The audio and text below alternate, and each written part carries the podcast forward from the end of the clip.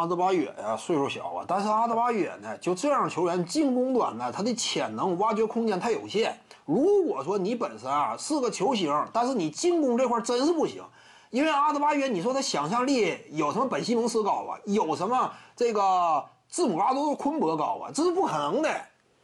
你说进攻端阿多昆博他是不以投射见长，但是人家都突破持球能力能比吗？包括本本西蒙斯在内，不以投射见长。但是他的支配球能力，对不对？尤其他持球呢，这样一种稳健的掌控力，那不是阿德巴约能比的。就阿德巴约进攻端呢，他达不到那种顶级的球星层次。你甚至别说顶级，就跟一般般的球星相比，仅就进攻端，阿德巴约的影响力是有限的。就他进攻端的想象上限比较低，未来也就是开发出一个不算稳定的中远投射。他中远投也不至于说啊，我能开发出来极其稳健呢，成为一个啊球队赖以支撑的、能够依靠的主要的进攻方式啊，牵制力啊，不，我估计费劲。就阿德巴约，至今为止远射这块也没有展现嘛，这还不如德拉蒙德格林呢。中距离投射未来能投，但是不见得形成实质的这样一种牵制力。那进攻嘛，就这两下子的话，第一位他也没有那么华丽，阿德巴约。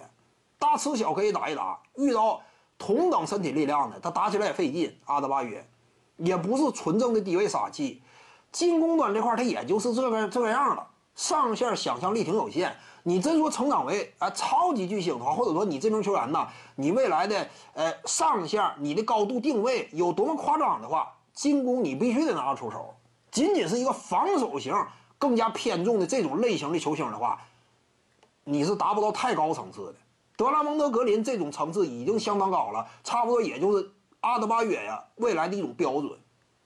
但是还是那句话嘛，单纯就赛场之上啊，攻守两端他的想象空间，我认为阿德巴约攻守两端综合来看，有可能要略高于德拉蒙德格林，这个是有一定可能性的。防守端他的能力，这样一种机动灵活呀，护框能力，他要比格林能做的可能说还略微更多一点。进攻端未来开发出一个三分远射呀，不是很稳健，能够适当投一投。格林也不稳健嘛，中距离格林也不稳健嘛，他俩都这样。所以未来呢，他仅就赛场之上数据层面啊，影响比赛的层面，他有可能略微超过格林，这是值得想象的。但是整个球员的定位，那就不见得能超过格林了。因为这玩意儿双方之间还涉及到一种团队荣誉的附加属性。格林呢跟随勇士队，或者说他也是主要的核心之一，取得过接连的成功。人家手握三枚总冠军戒指在手，因此团队成就啊，你达不到勇士那种高度的话，那最终的整体定位呢，你是要低于格林的。这就是阿德巴约他未来的想象力，赛场影响力。他有可能略高于格林，整体定位大概率低于格林。徐静宇的八堂表达课在喜马拉雅平台已经同步上线了，在专辑页面下您就可以找到它了。